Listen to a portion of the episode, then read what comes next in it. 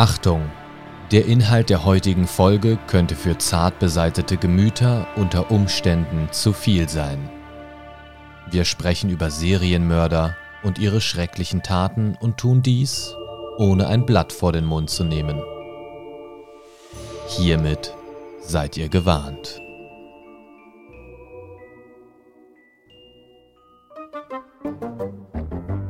Willkommen zum Mindcast, deinem virtuellen Wohnzimmer. Für alles rund um Spiele, Filme und Serien. Sowie alles, was dein Nerdherz höher schlagen lässt. Und hier sind deine Gastgeber, Markus und Christian.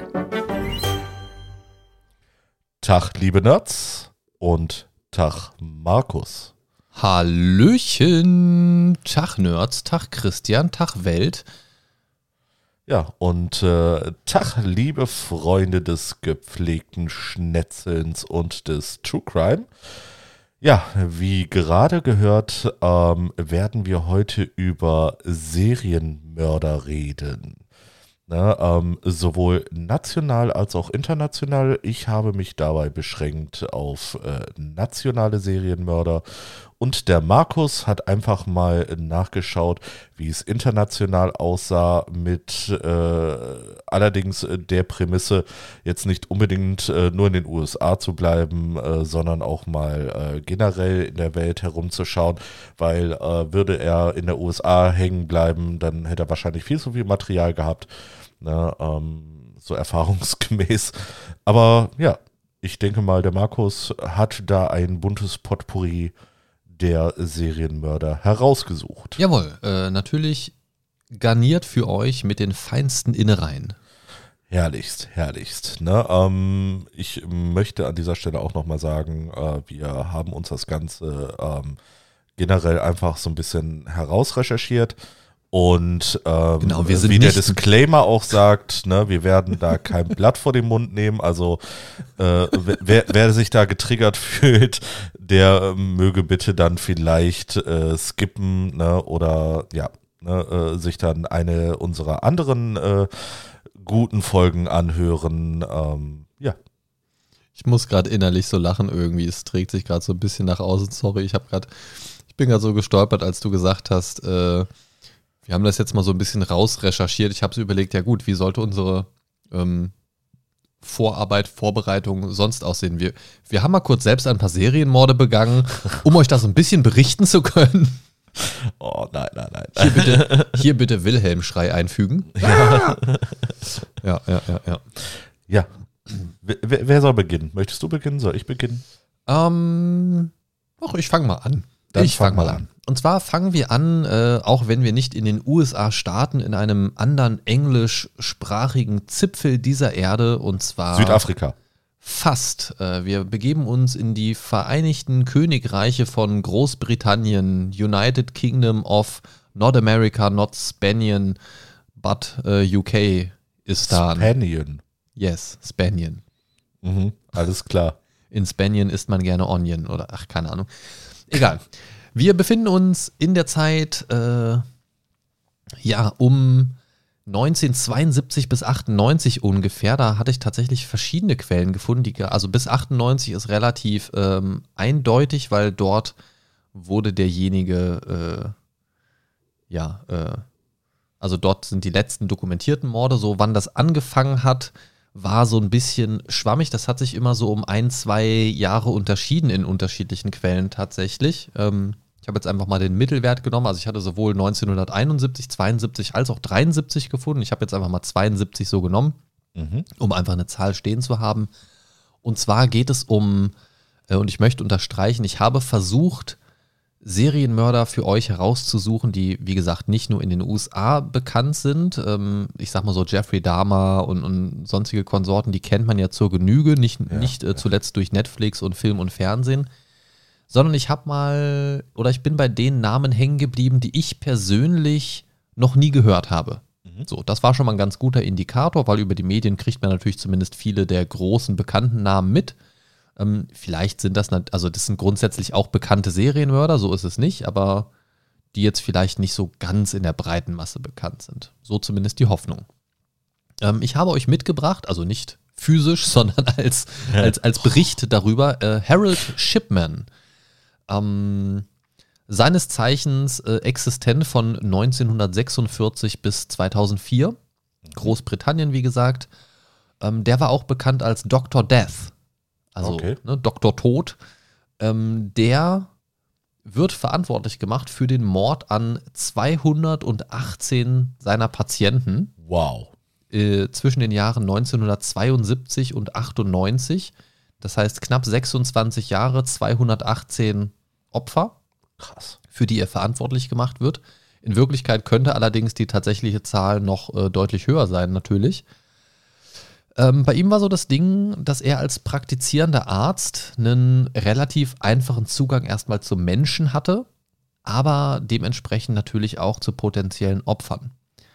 Das hat es ihm möglich gemacht, ein sehr produktiver Mörder zu sein, wie wir schon festgestellt haben, erstmal ohne Verdacht zu erregen.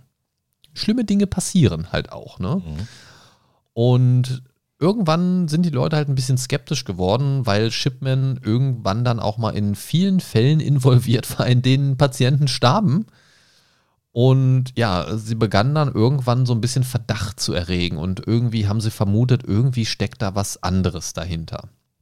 Und was halt ein bisschen komisch war bei ihm, die meisten seiner Opfer waren tatsächlich ältere Frauen, von denen er behauptete, dass sie im Schlaf gestorben seien was an sich jetzt gerade bei älteren Herrschaften natürlich nicht so ungewöhnlich ist. Aber viele dieser Frauen starben halt tagsüber, was einige als seltsam empfunden haben. Ne? Also mit ermittelter Todes, mit ermitteltem Todeszeitpunkt quasi festgestellt, hm, ja, einige oder viele davon tatsächlich tagsüber, was ja dann eher weniger für Schlaf spricht.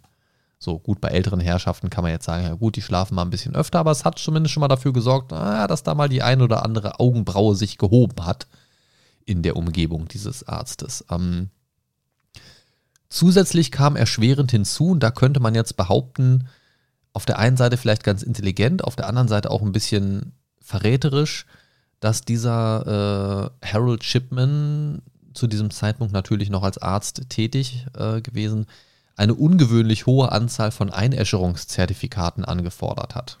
Ähm, was dann auch die Aufmerksamkeit eines Bestatters erregte die, äh, ja, also wo, wo die Aufmerksamkeit dann in die Richtung gelenkt wurde, dass er gesagt hat, hm, merkwürdige Umstände der Einäscherungen irgendwie so, ne, weil es ist irgendwie sehr viel und irgendwie ne, passt das irgendwie alles nicht zusammen und hm, mal gucken. 2000 wurde er dann tatsächlich verurteilt. Ähm, allerdings erst nachdem die Tochter eines Opfers gemeldet hatte, dass er versucht hatte, ein Testament für das Opfer zu verfassen, in dem er selbst als Begünstigter genannt wurde. So nach Okay. Motto, oh, mein herzensguter Arzt, äh, Ja. ich vermache ihm mein Hab und Gut, weil äh, er hat versucht, alles für mich zu tun, bla bla bla bla bla. Das würde ich persönlich in dieser Story als größten Fehler betrachten. Ja. Ähm, da wollte er Das vielleicht irgendwann zu viel. Und ja, er wurde dann eben ja, verurteilt, beginn, äh, begangen, äh, äh, beging, kurz mal die Sprache ermordet. Ähm, er beging 2004 Selbstmord dann tatsächlich im Gefängnis. Und seine Verbrechen hatten dann aber doch irgendwie was Gutes tatsächlich. Äh, man muss ja immer versuchen, so was Gutes dem Ganzen abzugewinnen, denn ähm, diese Verbrechen führten in Großbritannien zu weitreichenden Änderungen im Gesundheitssystem und auch den Kontrollmechanismen für Ärzte, um solche Zuf äh, Zufälle, solche Vorfälle in Zukunft eben äh, vermeiden zu können, möglichst. Ähm, von daher hat er das Ganze zumindest irgendwie langfristig gesehen irgendwie was Gutes, auch wenn natürlich viele Menschen ihr Leben gelassen haben. Ähm, aber das ist natürlich auch eine krasse Sache, finde ich. Ne? Also ein Arzt, der das Vertrauen der Patienten komplett bombardiert, äh, indem er sie umbringt. Ich meine, gut, danach hätten sie vom Vertrauen halt auch nichts mehr, aber so dieses Vertrauensverhältnis Arzt und Patient, dieses Ausgeliefertsein, gerade als älterer Mensch vielleicht noch, der sich auch gar nicht mehr so wehren kann und so weiter, das ist natürlich so eine ganz harte Nummer, die, die, äh, ja, ich glaube auch bei einigen Leuten Ängste auslösen kann, wenn man hört, ein Arzt, der Menschen Ja. umbringt, also der, also wenn man irgendeinem fremden Menschen doch vertrauen können sollte, wäre es doch ein Arzt. Mhm. Ne? Vor allen Dingen, wenn es ein Arzt ist, den man vielleicht selbst sich ausgesucht hat und nicht, weil man irgendwie durch einen Notfall an den gerät, irgendwie Genau, einen, genau, einen, genau. äh, Notfallchirurg oder irgendwie sowas. ähm, sondern vielleicht den Hausarzt, den Zahnarzt oder sonst irgendwas. Gibt es übrigens auch äh, Horrorfilm zu, The Dentist. Ähm, kann ich nicht Schon empfehlen. hart. Also, das ist ein Film, den man sich als Zahnarzt-Angstpatient definitiv nicht angucken sollte. ähm, weil danach ist Zahnarzt erledigt. Dahinter ist ein Haken dann gesetzt für immer, glaube ich, wenn man den Ja. Film gesehen hat. Ähm, aber so Vertrauensverhältnis Arzt-Patient, ganz schwierige Nummer irgendwie und der hat es da definitiv auf die Spitze getrieben, glaube ich. Also Harold Shipman 1946 bis 2004 Großbritannien. Ja, ne, in eine ähnliche Kerbe werde ich später auch nochmal äh, reinschlagen. Ne, da hatten wir ja gerade nochmal drüber gesprochen. Allerdings möchte ich erstmal äh, in deutschen Landen äh, mit einer anderen Person starten. Ich bin mir nicht sicher, ob ich schon mal seinen Namen gedroppt habe, letztes Jahr im Schocktober. Aber ich, ich finde seine äh, Geschichte so ein bisschen, ja, in Anführungsstrichen faszinierend. Und zwar ähm, rede ich vom Zeitraum der späten 10er, frühen 1920er Jahre ähm, im Großraum Hannover. Dort äh, wütete ein Mann mit Namen Fritz Hamann. Ne? Fritz Hamann muss man sagen, ähm, man hat die, äh, äh, ja, man hat die äh, Idee gehabt, ähm, dass er wohl in seiner frühen Kindheit ähm, Opfer sexueller Gewalt ähm, war und ähm, man vermutet, dass das eine Erklärung für seine Taten waren, weil äh, wenn ich jetzt gleich drauf eingehe, wie er seine Opfer, äh, es sollen wohl ähm, um die 24, äh, ja, 24 junge und junge Männer zwischen 1918 und 1924 äh, gewesen sein, die er ermordet hat. Und ähm, ja, wie hat er das angestellt? Ähm, Fritz Hamann hatte wohl eine, ich sag mal, gestörte Sexualität und ähm, hat sich äh, diese jungen und jungen Männer nach Hause geholt und hat sich dann äh, beim Akt wohl in ihren Kehlköpfen verbissen. Allesamt. Waren das dann äh, Prostituierte oder hat er die, also, weil, Nein, weil, nein. weil du sagst, so nach Hause geholt und im Akt? Klingt, klingt Äh, so ein bisschen ja. wie bestellte Liebe, sage ich mal. Ach so, äh, nein, nein, nein, nein. Ähm, vor, äh, also definitiv nicht bei den Kindern. Ne, also von Jungen rede ich von Kindern. Ach so, ich dachte so, so junge Knaben im, im jungen Erwachsenenalter. Ach so, nein, nein. Zwischen 10 und 22 waren, waren seine Opfer. Und ähm, ja, er hat sich in ihren Kehlköpfen verbissen, äh, bis sie dann letztendlich erstickt sind. Ähm, hat die Leichen ähm, zerteilt und in der nahegelegenen Leine entweder entsorgt, ne, also ein Fluss. Das weiß ich, weil die Leine fließt auch durch Göttingen, meinen Geburtsort. Ja, siehste, ne? Du hast an einem Leichenfluss gelebt. Bitte was? Ähm, allerdings hat äh, oder haben Gerüchte darauf äh, noch hingewiesen, ähm, dass er vermutlich nicht nur äh, die Leichen in der Leine entsorgt hat, sondern äh, Teile dieser auch wohl in der nahen Metzgerei zur Wurst verarbeitet hat. Ne? Und ähm, wenn man das jetzt so nennen will, ein Fun Fact, äh, daraus entstand so ein kleines Kinderlied, ein Kinderreim. Ähm, jetzt muss ich kurz mal äh, äh, im, äh, in meinem Gehirn rumkramen, dass ich das nochmal richtig ähm, zusammenkriege. Ähm, und zwar, warte noch ein Weilchen, warte noch ein Weilchen, dann kommt Hamann auch zu dir. Mit dem Hackebeilchen, mit dem Hackebeilchen macht er Leberwurst aus dir. Ne? Und Schön. ja, ne, äh, ich finde das auch so ein bisschen verstörend, dass das wirklich so, so ein Kinderreim war.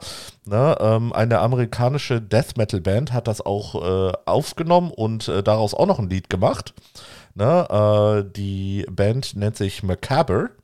Ne? Also auch äh, sehr passend äh, für dieses Genre. Die machen wirklich auch mh, generell äh, thematisch so Horror-Metal. Aber ich will jetzt nicht zu weit abschweifen. Ähm, ja, Hamann wurde dann am 19. Dezember 1925 zum Tode vor, äh, 1924 zum Tode verurteilt Und ähm, 1925 wurde im April dann äh, die Tötung vollstreckt. Ähm, er wurde auch nur gefasst, weil sein äh, oder er ist wohl aus einer Wohnung ausgezogen und äh, sein ehemaliger Vermieter hat wohl Blutflecken äh, auf dem Boden gefunden und äh, dementsprechend ist er dann gefasst worden. Ähm, und was noch bizarr war, ist, ähm, Fritz Hamann hatte wohl eine enge Beziehung zur Polizei und spielte für sie zeitweise sogar als Spitzel. Tja. Ja, wofür, weiß ich leider nicht, das, das habe ich nicht herausgefunden, aber er war wohl in engem Kontakt mit der Polizei. Ja, und das finde ich echt auch bizarr. Ne? Aber heißt es nicht, äh, sei deinen Feinden näher als deinen Freunden? Ja, ja, das, das ist, ja, äh, ja, ja, ja. Da, da, da gibt es doch so einen Spruch. Ja, das war die Geschichte von Fritz Hamann, dem Metzger. Ja, äh, die Bestie von Hannover. ah. Gesundheit. Eieieiei. Ähm, ja, gut. Ähm, kann man mal machen, würde ich sagen. Mhm. Ja, gut. Ähm, boah. Boah, boah, ja, da schüttelt es einen doch ein bisschen. Da schüttelt es einen doch ein bisschen. Dann würde ich sagen, springen wir aus Deutschland wieder heraus und machen einen kleinen Hüpfer in Richtung Russland. Wir beschäftigen uns nun mit Andrei Chikatilo oder so ähnlich, wie auch immer man ihn ausspricht. Äh, lebte von 1936 bis 1994. Und dieser Andrei Chikatilo oder so war auch bekannt als der Rostov-Ripper oder der Rote Ripper von Rostov. Ähm, war ein sowjetischer Serienmörder, der in den 1980er Jahren aktiv war und wurde, wie gesagt, im Oktober 36 geboren und sein Leben hat dann am 14. Februar 1994 ein Ende gefunden durch Hinrichtung. Chikatilo zählt als einer der berüchtigsten Serienmörder in der Geschichte Russlands wohl und ich möchte als erstes mal auf seine Serienmorde an sich ein bisschen eingehen. Ähm, er wurde für die grausame Ermordung von mindestens 53 Menschen, darunter auch Frauen und Kinder, verantwortlich gemacht. Und die Morde haben sich über so einen Zeitraum von knapp zwölf Jahren erstreckt, von circa 78 bis 1990. Seine Opfer wurden in der Regel sexuell missbraucht und brutal getötet. Und seine Vorgehensweise und Motiv sah bei ihm im Prinzip so aus, dass er angetrieben war von sexuellen Fantasien, also ähnlich wie bei äh, deinem äh, sympathischen Herren von eben. Ähm, und diese sexuellen Fantasien waren zeitgleich noch verbunden mit Gewalt und Mord. So, so ergibt sich dann schnell ein, ja, eine Summe in dieser Rechnung des Grauens. Er hat seine Opfer wohl oft mit Versprechen von Arbeit, Geld oder Alkohol angelockt, hat sie dann in eine abgelegene Ecke oder an andere abgelegene Orte gebracht, wo er sie dann ermordet und verstümmelt hat. Und äh, wenn er gerade mal dabei war, hat er dann wohl auch das äh, Blut seiner Opfer hin und wieder mal getrunken. Ähm, das erstmal so dazu. Ähm, Chikatilo konnte tatsächlich lange Zeit unentdeckt bleiben, wie gesagt, ne, so im Zeitraum von zwölf Jahren. Aber 1990 geriet er dann irgendwie in Verdacht und wurde schließlich auch verhaftet. Die Beweise waren dann wohl schlagartig auch sehr erdrückend gegen ihn und er gestand schließlich dann irgendwann auch die Morde. 1992 wurde er dann in einem spektakulären Prozess für schuldig befunden, final und zum Tode verurteilt. Wie gesagt, am 14. Februar 1994 wurde er hingerichtet durch Erschießen.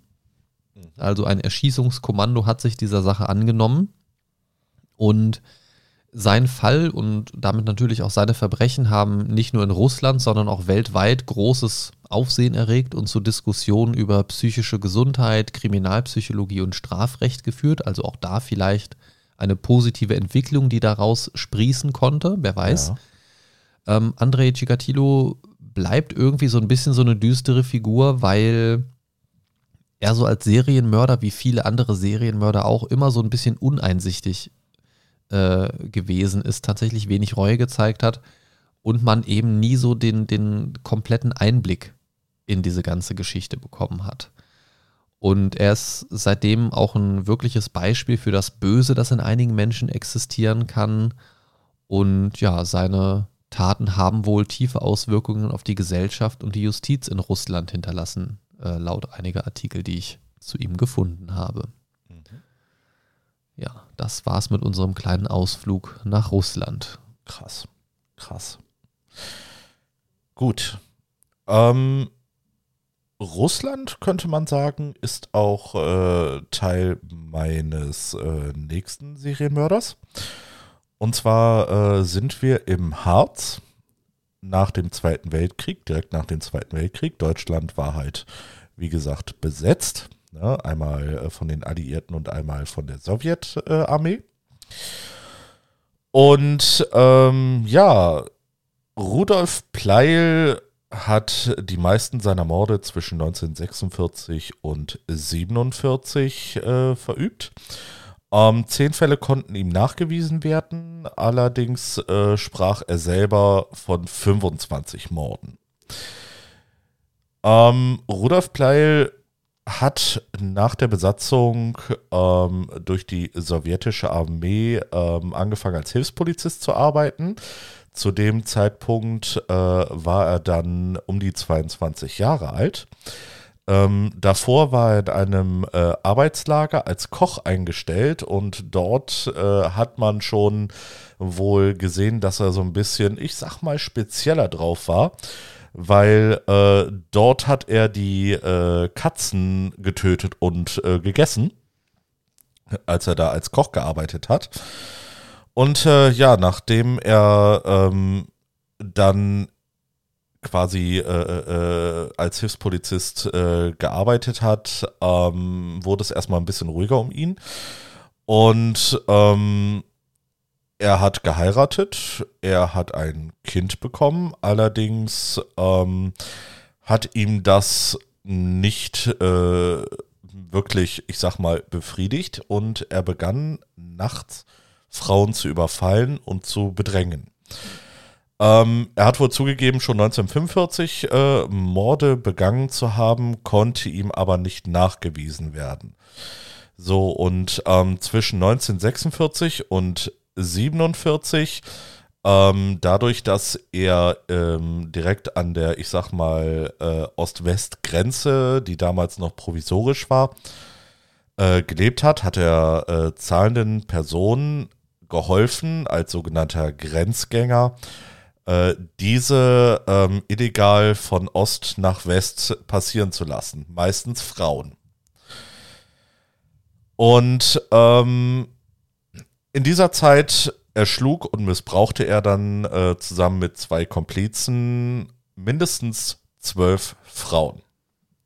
Netter Zeitgenosse. Netter Zeitgenosse. Ne? Also ich, ich möchte mir nicht vorstellen, ähm, man ist schon verzweifelt, man versucht aus, äh, ich sag mal, der sowjetischen Besatzungszone irgendwie rauszukommen als Frau, äh, sieht in ihm äh, quasi einen Heizbringer. Ja, und äh, wird dann von ihm äh, dezent mal, äh, ja, bezahlt man da mit dem Leben und nicht nur mit Geld. Ja, und ähm, am 18. April 1947 wurde Pleil nach dem Raubmord an dem Hamburger Kaufmann Hermann Bennen, dessen Leiche von Axthieben zerstückelt im Zorgebach gefunden wurde, verhaftet. Ja, und äh, am 17. November 1950 wurden die drei Männer, also Pleil plus seine beiden Komplizen, ähm, des mehrfachen Mordes äh, zu, legen, äh, zu lebenslanger Haft verurteilt. Und äh, schlussendlich äh, 1958 hat sich Pleil im Alter von äh, 34 Jahren selbst erhangen in seiner Zelle. Ja, hätte er vielleicht mal ein paar Tage früher machen können. Ja, durchaus. Ja, gut. Äh, ja, also, du hast aber auch ein paar nette Zeitgenossen rausgesucht, ehrlich. Ja, ja, ja. Wird noch besser. Äh, toll. das ist ja schön. Da freuen wir uns doch Ja, drauf. ja, ja. Da freuen wir uns doch drauf. Also ich, ich kann schon mal so viel spoilern. Der nächste hat einen sehr netten, ich sag mal, Spitznamen. Okay, da bin ich mal sehr gespannt. Ähm, jetzt begeben wir uns tatsächlich bei mir aber mal in die USA. Also einen Eintrag in den USA bringe ich doch noch auf jeden Fall mit. Und zwar möchte ich mit euch sprechen über Joseph James D'Angelo, geboren 1945 und verstorben meines Wissens nach noch nicht. In und aus den USA und bei ihm ist das Spannende, ähm, denn obwohl seine Verbrechen bereits vor Jahrzehnten stattgefunden haben, und zwar zwischen 1974 und 1986, äh, wurde er tatsächlich erst identifiziert und als der sogenannte Golden State Killer bekannt, als DNA-Beweise von einem seiner Verbrechen verwendet wurden, um sie mit einem nahen Verwandten von D'Angelo abzugleichen, was zu seiner Identifikation und Verhaftung führte. Also hier mal so ein klassisches Beispiel, wie, obwohl er selbst gar nicht verdächtigt wurde für irgendwas, äh, über die DNA-Proben und so weiter dann so ein Schluss äh, ge gezogen werden konnte und dann tatsächlich doch noch jemand überführt werden könnte, konnte. Ähm, D'Angelo hatte drei separate Verbrechenswellen, hat in diesen mindestens 13 Menschen getötet, mehr als 50 vergewaltigt und dabei auch noch weit über 100 Einbrüche begangen. Ach du Scheiße. Also eine ganz wilde Mischung, hängt natürlich alles äh, zusammen. Und einer der Gründe tatsächlich, und äh, das deckt sich so ein bisschen mit einer Sache, über die wir bereits gesprochen haben, in, jetzt muss ich kurz überlegen, war es gerade in einer der letzten Folgen oder hast du es jetzt eben gerade schon gesagt? Und zwar war er ein ehemaliger Polizist. Das habe ich äh, Jetzt- grad, jetzt der grad, Hilfspolizist? Genau, ja, ja, genau. der Rudolf Plei. Das, das, ist, das ist manchmal das, wenn du zwei Folgen direkt hintereinander aufnimmst, die thematisch in eine ähnliche Richtung gehen, verschwimmt das manchmal ein bisschen. Ähm, genau, also er war halt ein ehemaliger Polizist und das ist natürlich auch hier wieder so ein Gamechanger als Täter, ne? wenn du gewisse Dinge einfach weißt, gewisse Dinge anders tun kannst, als es ein Otto Normalbürger tun würde. Und so konnte er eben sowohl der Identifikation und auch seiner Festnahme entgehen. Denn seine Ausbildung half ihm natürlich dabei, dass da besteht, denke ich mal, kein Zweifel, zum einen die Verbrechen zu planen, zu organisieren, natürlich auch auszuführen durch eine gewisse Ausbildung. Ähm, zwar nicht als Verbrecher, aber im tatkräftigen Verbrechensgenre, sage ich mal, zwar als Bekämpfer, aber wenn man weiß, wie man etwas bekämpft, weiß man natürlich auch, wie man Genau, das ausführt, genau. logischerweise. Ähm, und natürlich war er dadurch auch sehr geschult darin, physische Beweise zu minimieren, also weniger physische Beweise zu hinterlassen, also weniger Sachen, die auf ihn Rückschlüsse erlauben.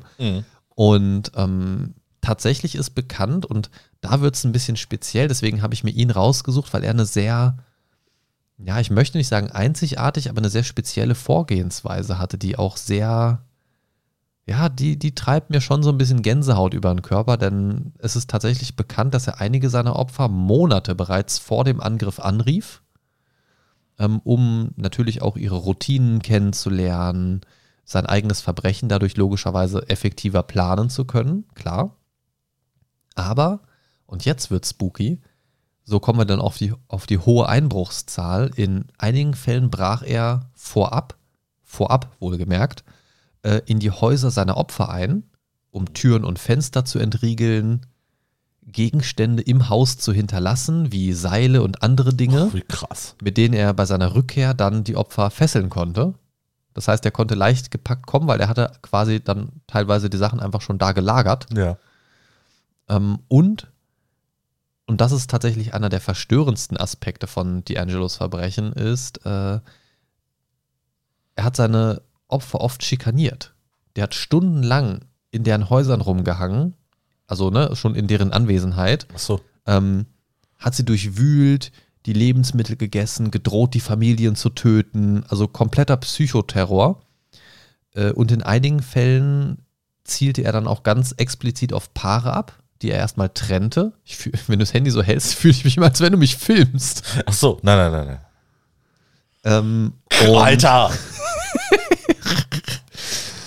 Ähm, also die, diese Paare, auf die er abgezielt hat, hat er dann eben auch getrennt.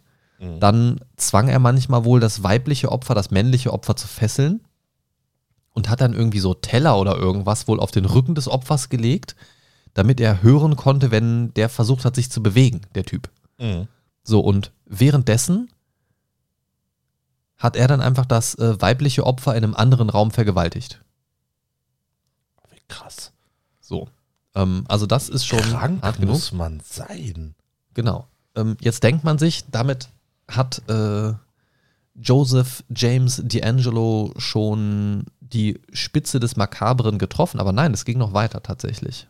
Ähm, D'Angelo war tatsächlich bekannt dafür, in einigen dieser Fälle sich im Haus zu verstecken nach dieser ganzen Tortur und sie glauben zu lassen, er sei bereits gegangen. Das heißt, er hat Krass. so getan, als wäre er weg, Ja.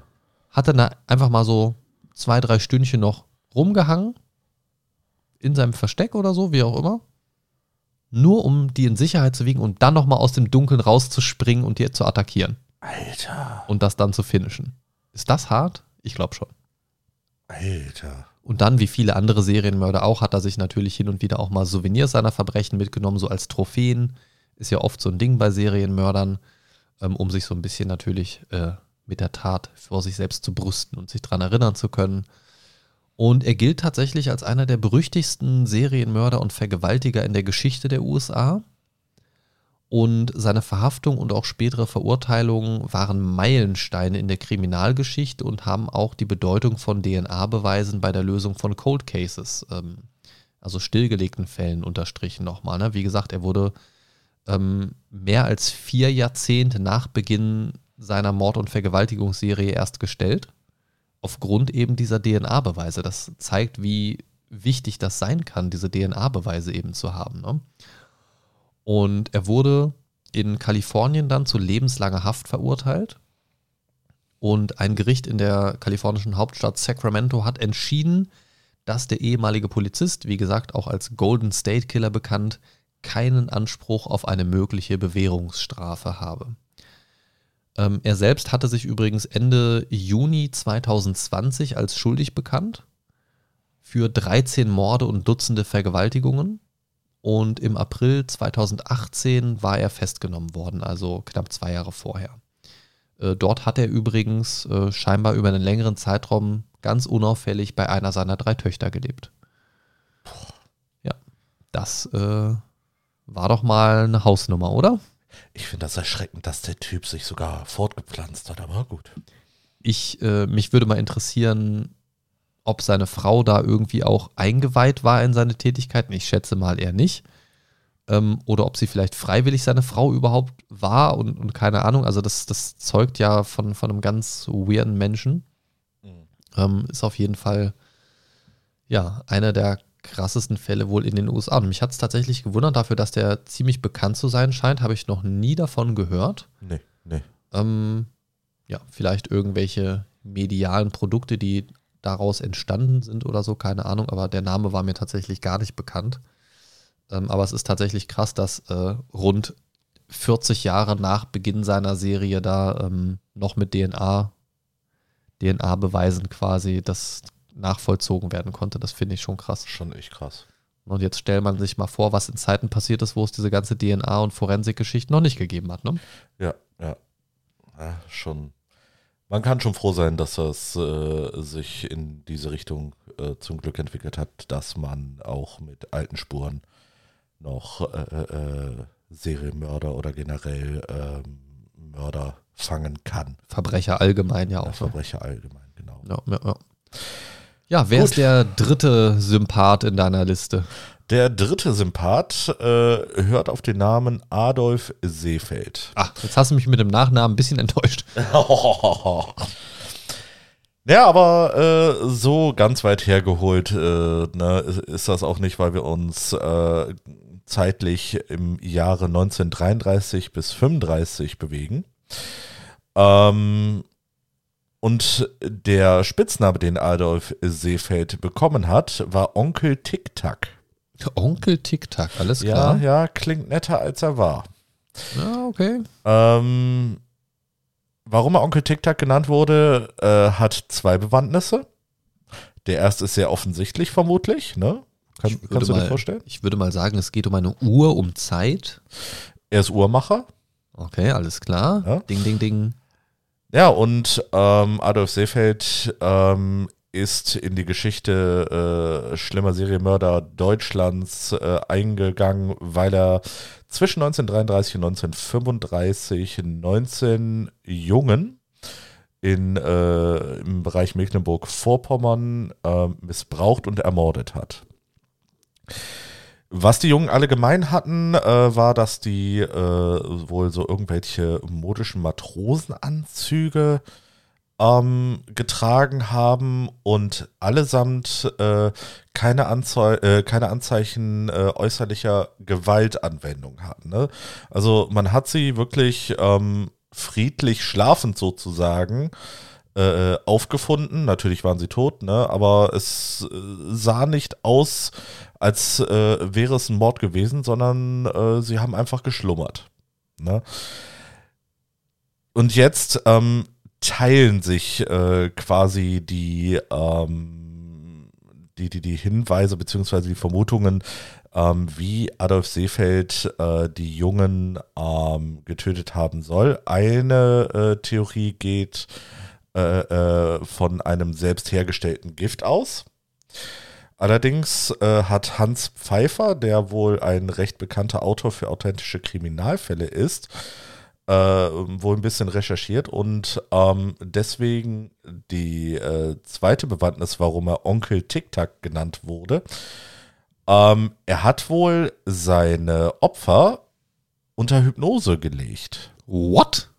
Ja, ne, er hat seine Opfer wohl hypnotisiert, sich dann äh, sexuell an ihnen äh, vergangen, ne, vermutlich oral sogar, so wie es hier stand. Wie hat er sie dann hypnotisiert, so, so nach Motto, sechs Zentimeter sind dir mehr als genug. Alter.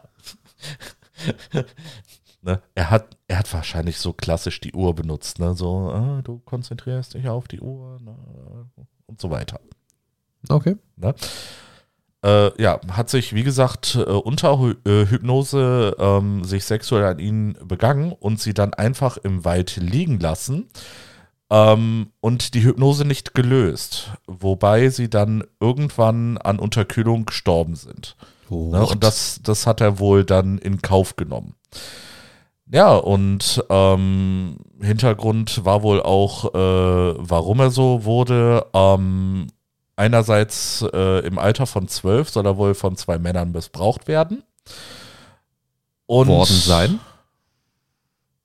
Worden sein, genau. gebraucht werden. Ich habe gerade hab grad kurz überlegt, war das ein Plan? Nein, nein, äh, er, er ist mit zwölf äh, von zwei Männern missbraucht worden. Ähm, und äh, er saß wohl bereits mit 25 Jahren erstmals wegen sexueller Belästigung eines Jungen im Gefängnis. Ähm, Psychiater schrieben ihm wohl Schwachsinnigkeit zu, weswegen er schon äh, den oder weswegen er den größten Teil seines Lebens äh, wohl in Gefängnissen und Irrenanstalten verbracht hat. So der Klassiker unzurechnungsfähig, ja. Ja, genau. Ne? Und ähm, es konnten ihm wohl nur wenige Morde, ne, eben diese 19, ähm, wirklich fest zugewiesen werden.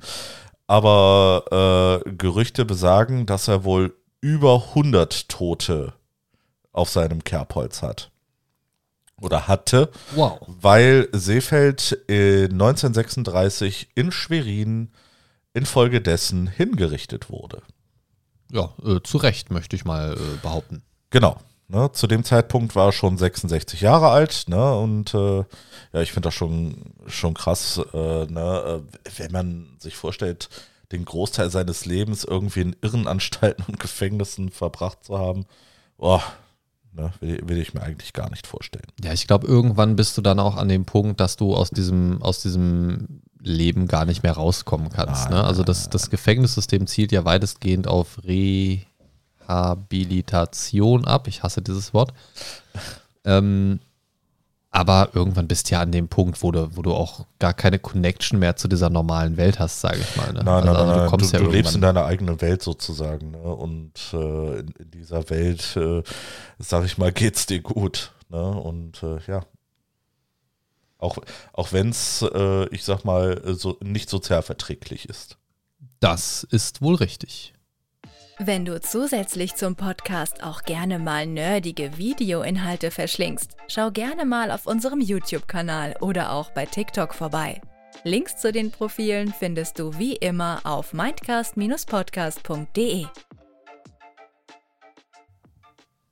So, kommen wir zu Nummer 4. Ja. Wo geht's denn diesmal hin? Rate doch mal. Ich habe es hier vorab geschrieben. Mal gucken, ob du es noch weißt, das Land. Nee, ich weiß es nicht mehr. Wir besuchen äh, das Land Ah, der, Frankreich. der Baguettes. Okay. Ja, wir begeben uns nach Frankreich Wo, und wo wir, bei wir, Oral waren, ne? wir, was schätzt du denn zeitlich? Wo, wo befinden wir uns zeitlich bei äh, Frankreich? Äh, Frankreich? Ende 19. Jahrhundert, so, so 1800 irgendwo. Oh, nicht ganz. Wir befinden uns äh, im Leben des Gilles de Rais. Irgendwie so müsste er ausgesprochen werden. Gilles de Rais oder so. Ja. Gilles de Rais geschrieben. Gilles de Rais, keine Ahnung. Gilles de Rais. Ja. Irgendwie so, ne? 1404 bis 1440 habe ich mir mal rausgesucht, weil ich das zeitlich sehr interessant fand, mal einen Sprung Okay. in eine andere Zeit zu machen. Ja, ja. Und ähm, ist auch gar nicht so ausführlich, ist mir jetzt mehr so ein kurzer vorgetragener äh, Abschnitt eigentlich auch nur, ähm, weil ich da tatsächlich nicht so viel zu gefunden habe. Ähm, fand das aber eigentlich auch schon aussagekräftig genug. Ähm, fand jetzt hauptsächlich diesen zeitlichen Aspekt mal ganz interessant, mal etwas aus einer ganz anderen Zeitepoche zu hören, weil die meisten Serienmörder, Sachen und so weiter sind mir eigentlich nur so bekannt, so 1800 plus, so in dem Bereich. Von daher war das mal ganz spannend. Und zwar, Gilles de Rais war ein wohlhabender Ritter und Herr, wohl auch ein Anführer in der französischen Armee zu seiner Zeit und ein Kampfgefährte von Jeanne d'Arc. So sagte der Artikel. Und er war auch ein völlig geistesgestörter Serienmörder. Sonst wäre er auch nicht Teil dieser Liste. Durchaus. Also zumindest das sollte jetzt niemanden überrascht haben. Ich denke auch. Ähm, Und zwischen 1432 und 1433 soll Jill mindestens 40 Kinder, Achtung, Triggerwarnung, vergewaltigt und anschließend ermordet, ermordet haben. Also mindestens 40 Kinder, Wow. ja, Krass. vergewaltigt und anschließend ermordet oder, wie es Edelleute halt so tun, den Mord angeordnet haben. Man will sich ja auch nicht immer die Finger schmutzig machen. Im Jahr 1437 wurden dann auf seinem Anwesen zahlreichen, zahlreiche nackte Jungenleichen gefunden. Und in einer Biografie über de Rey von, äh, also aus dem Jahr 1971, wird wohl beschrieben, wie der Ritter die Jungen dann auch in den Tod lockte. Ähm, das kann man sich in die damalige Zeit versetzt vielleicht auch ganz gut vorstellen. Das werden wahrscheinlich auch nicht andere Edelleute gewesen sein, diese Jungs, sondern eher so das gemeine Volk. Ähm, und zwar kleidete er sich schick ein, versorgte sie mit einer großen Mahlzeit, hat sie dann mit reichlich Wein noch abgefüllt, was sie natürlich dann komplett gefügig gemacht hat irgendwie. Also kleine Jungs werden Wein nicht gut vertragen haben, schätze ich mal. Ähm, ja, und schließlich, so heißt es dann in der Biografie, konfrontierte er jeden Jungen mit der wahren Natur seiner Situation und ermordete sie. So. Ähm, also da machen wir jetzt mal so einen kleinen Ausflug, wie gesagt, in das dunkle Mittelalter wieder, in düstere Zeiten zurück, in die Zeiten vor Forensik und so weiter, in wirklich grausame Zeiten mit wenig Angst vor direkter Strafverfolgung. Auch hier finde ich es tatsächlich ganz spannend, dass das jemand ähm, auch mal gewesen ist, scheinbar der sowas ja, also gut, wer hat das schon nötig, aber ähm, der das aufgrund seines Standes eigentlich nicht nötig gehabt hätte. Der dürfte ja so gut wie alles gehabt haben, was äh, er so zum Leben brauchte. Er dürfte ein relativ angenehmes Leben geführt haben, schätze ich mal, für Ja. die damalige Zeit zumindest. Und ja, vielleicht ist das aber auch so der Ausschlag gewesen. Ne? Also ich, vielleicht ich so dieses. sagen, vielleicht war es Ja? profan einfach nur Langeweile. Und ja, also das, das ist so eine Sache, wenig Angst vor direkter Strafverfolgung zu haben. Also das kann ich mir schon so vorstellen in den damaligen Zeiten. Solange dich nicht jemand explizit angeschuldigt hat, wer sollte dir auf die Schliche kommen, wenn du nicht dabei ertappt worden bist? Ja, genau. Ne? Oder wenn du auf deinem Anwesen halt zig Kinderleichen versteckst. Gut, wenn die gefunden werden, ist vielleicht auch ein bisschen schwer zu erklären, aber so im, im Groben und Ganzen waren das ja Zeiten, wenn du nicht ertappt worden bist oder dich nicht jemand sehr verdächtig beschuldigt hat irgendwie. Ja, wer, also da hätte ja nie jemand nach dir gesucht so. Mhm. Ne? Also wenn du völlig ungesehen jemanden tötest, weiterziehst und also wer, wer soll dich finden? Also wo? Ja, ja, ja. Also du, du hinterlässt ja auch keine Spur in dem Sinne. Also klar, du kannst ins nächste Dorf gehen und sagen, hier hast du einen großen Mann gesehen mit einem roten Bart und äh, zwei Narben auf der Seite oder irgendwie sowas äh, und dich dann quasi so durchfragen, aber außerhalb davon keine Chance, irgendwen zu finden, so weißt du? Also wenn du keinen expliziten Anhaltspunkt hast, ne? Mhm. Und äh, ja, auch da wieder so DNA sind halt, also oder DNS ist es ja im Deutschen. Man tendiert irgendwie immer so dazu, DNA zu sagen irgendwie. Ja, ne? ich ich bin auch, ne, äh, immer ja, dazu verleitet, DNA zu sagen statt DNS. Ist ja dasselbe, aber DNS ist ja das Deutsche. Die Das ist- Oxyribonukleinsäure. Genau, DNS. Und ähm, ja, also, also ich finde es krass.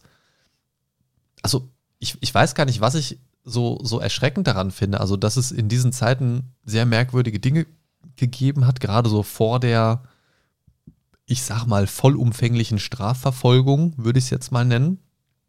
Ähm, dass da viel weirder Shit passiert ist und viel Selbstjustiz und, und Morde und keine Ahnung, was passiert sind, da müssen wir, glaube ich, nicht drüber sprechen ähm, und wo der gesellschaftliche Kodex vielleicht auch noch ein bisschen ein anderer war. Aber, und, und das Machtgefälle vor allen Dingen auch noch äh, ein bisschen krasser vielleicht war. Ja. Ich, ich finde es spannend, dass da mal so was aus dieser Zeit kam irgendwie. Deswegen hatte ich mir das ja auch rausgepickt. Und ja, man stellt sich das irgendwie so ein bisschen vor, so, so dieses ritterliche Mittelalter und Pipapo und so weiter, hat man immer so sein gewisses Bild vor, aber diese, diese wirklich dunklen und düsteren Seiten, die, die ja, kriegt man ja eher selten präsentiert. So, ne? Also es sei denn, du guckst jetzt explizit eine Doku darüber oder ähm, ja. Aber selbst so in Serien und Filmen und so weiter ist diese düstere Seite gar nicht so präsent. Also mehr so als Stilmittel, um das so ein bisschen zu zeigen, aber es steht selten so wirklich im Vordergrund. Ne? Also so, dass es wirklich mal nur um das düstere, dreckige geht. So, Also oft hast du ja tatsächlich immer noch so dieses heroische, Ja, König, Königin, Prinzen, Prinzessinnen, äh, die edlen Ritter, die die das Schergen vertreiben. romantisierte Mittelalter. Genau, ja, so könnte man es, denke ich, auch nennen. Und ähm, ja, deswegen war das ganz spannend, da mal sowas äh, zu lesen über diesen Gilles de Rais. Und fand ich irgendwie ganz spannend. Also ne, war jetzt nicht so ausführlich wie die anderen Sachen, aber äh, fand ich irgendwie ganz interessant, dass das, ja, also, also vor allem, warum ist es so dumm und packt diese ganzen Leichen auf sein eigenes Anwesen irgendwie so weiter. Also der hätte ja locker jemanden bezahlen können, der das, der den, der die Leichen sonst wohin schafft. Ja. Und dann jemand anders bezahlen, der den, der die wegschafft, umbringt oder so. Kann- Also es wäre ja easy. Eben, eben. Also wäre ja easy machbar gewesen, aber vielleicht war das seine Form von Trophäen irgendwie, die, die Leichen aufzubewahren oder so. Keine ja, Ahnung. Ja, das, das hatten wir ja auch gerade schon angesprochen, ne? eben das mit diesen Trophäen. Ne? Also auf jeden Fall ziemlich weirder Shit wieder und ich bin jetzt sehr, sehr, sehr gespannt, lieber Christian, ähm, was du uns noch für eine Monstrosität jetzt zum Abschluss der Folge präsentierst.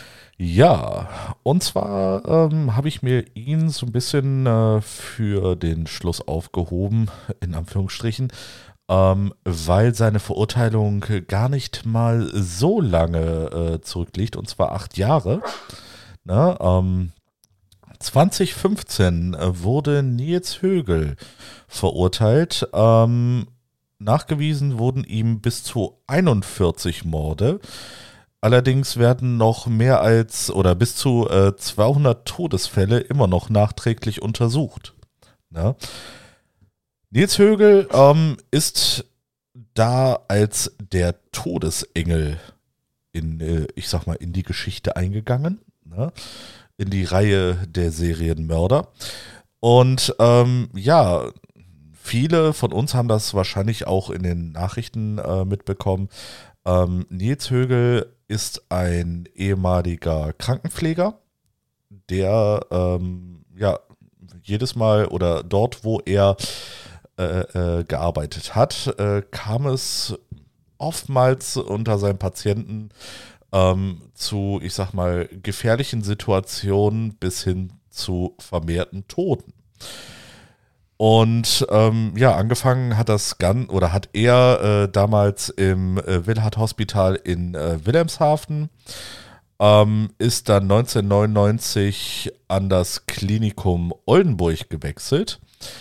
Und ähm, ja, der äh, ähm, Chefarzt hat ihn ähm, drei Jahre später ähm, dazu gedrängt, zu kündigen, nachdem äh, mehrere von ihm betreute Patienten aus damals noch ungeklärten Gründen in Lebensgefahr schwebten.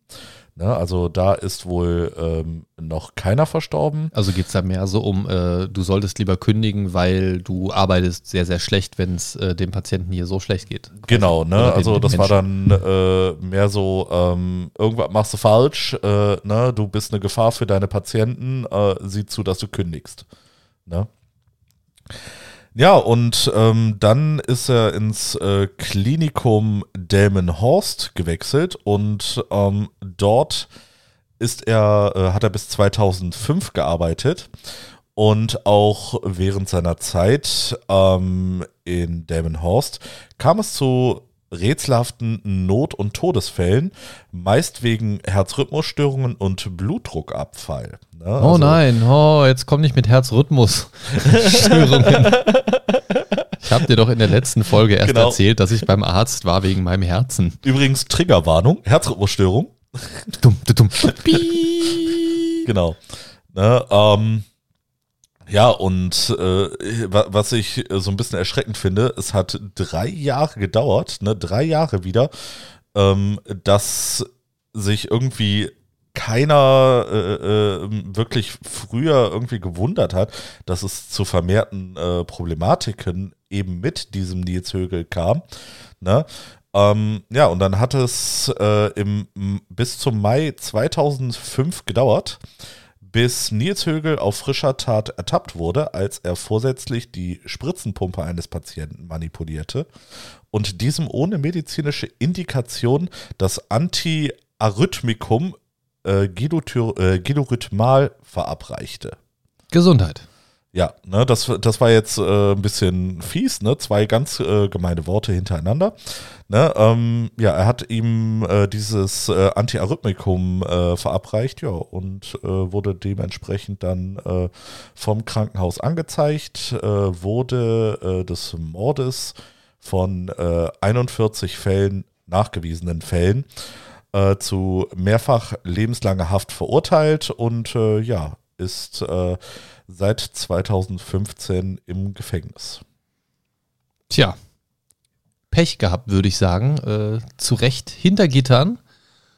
Und äh, ich, ich nehme mal an, da ist geplant, dass der auch noch ein paar Jahre da bleibt hoffnungsfroh, ja. Ich ja. wollte gerade kurz nach Todesstrafe fragen, aber ich habe vergessen, dass du da deutsche Einträge mitgebracht hast. Die gibt es ja hier nicht.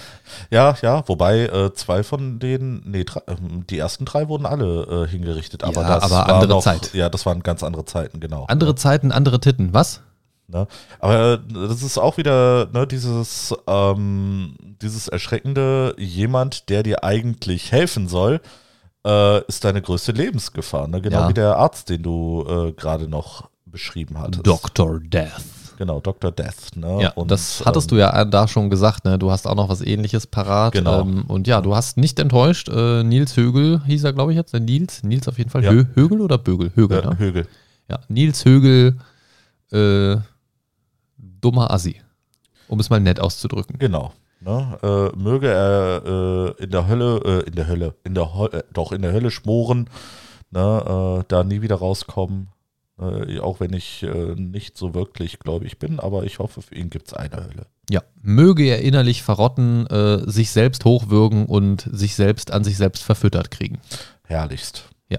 Das hast du sehr sympathisch ausgedrückt. Das würde ich doch auch mal sagen. Ja. Ne? So, damit sind wir dann auch äh, beim Ende der Folge angekommen. Ähm, ich würde jetzt nicht sagen, ich hoffe, ihr hattet Spaß, aber ich hoffe, es war für euch auch mal interessant, ähm, in die Welt der Serienkiller einzutauchen. Und ähm, ja, ich, ich finde es halt immer wieder erschreckend und äh, ja, wie, wie kreativ in Anführungsstrichen so Serienmörder sein können ne, in der Ausübung ihrer Taten. Ja, ich hoffe, ihr habt gut zugehört und überdenkt vielleicht nochmal die Wahl eures Arztes. Und in diesem Sinne, lieber Christian, lebt lang und hoffnungsfroh in Frieden. Muhahaha.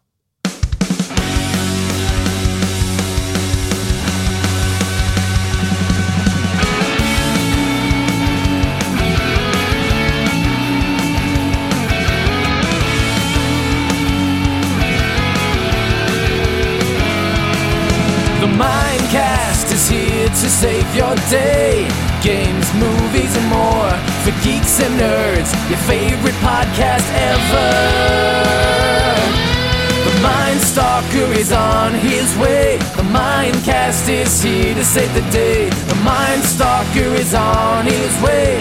Talking about things the Mindcast way.